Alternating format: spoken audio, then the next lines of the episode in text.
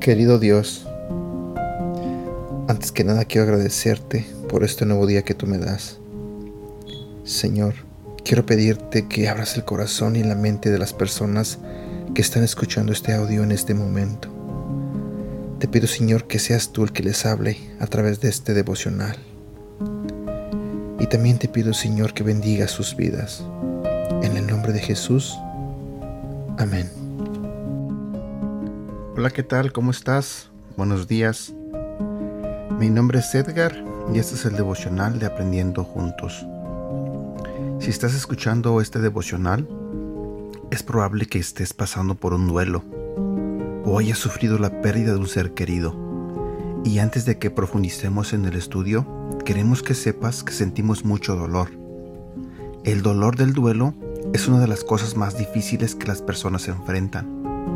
Y aunque todos lo enfrentan en diferentes momentos de sus vidas, nunca es fácil. Parte de la razón por la cual se siente tan terrible es porque no sabemos cómo debería ser. A Dios no le gusta el dolor ni la pérdida.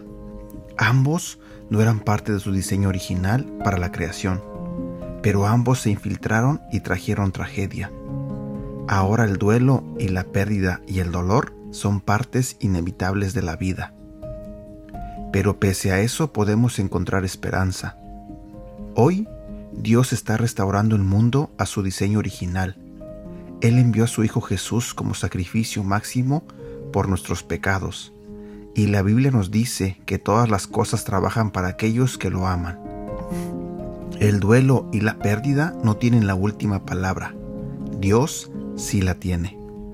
Mientras esperamos la restauración completa, Dios nos muestra un vistazo de esa restauración en las vidas de su pueblo.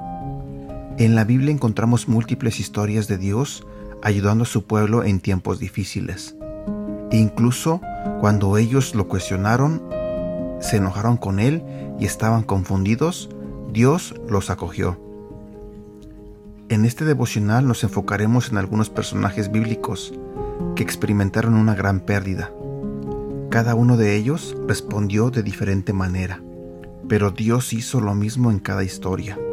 Él restauró, amó y se preocupó por su gente. Y quiere hacer lo mismo por ti. Quiero que sepas que Dios está cerca. El rey David, el excelente salmista y el rey de Israel, pasó por una gran pérdida y respondió con una multitud de emociones. A menudo él clamó a Dios estando confundido, sintiéndose solo, asustado y herido. Oh Señor, ¿Por qué te mantienes lejos y te escondes en los tiempos de angustia? Salmos 10, versículo 1. Si bien es difícil precisar qué estaba pasando David cuando escribió eso, sabemos que tuvo muchas pérdidas a lo largo de su vida. Su mejor amigo murió durante la guerra.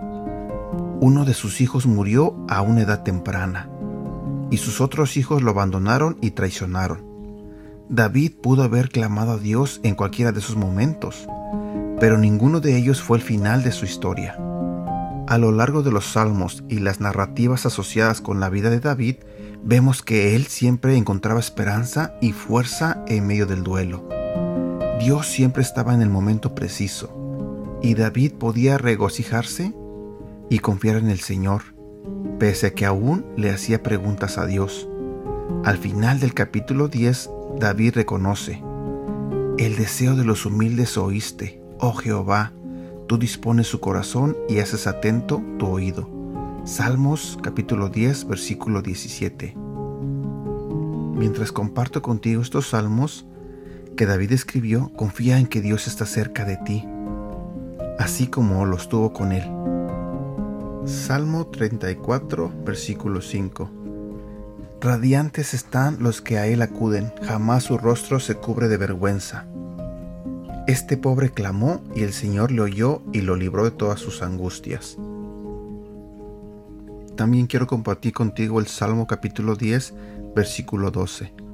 Levántate, Señor, levanta, oh Dios, tu brazo. no te olvides de los indefensos.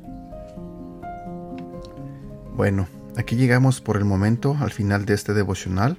El día de mañana continuaremos con otros personajes de la Biblia que también sufrieron y sintieron dolor y pasaron por un duelo o una pérdida.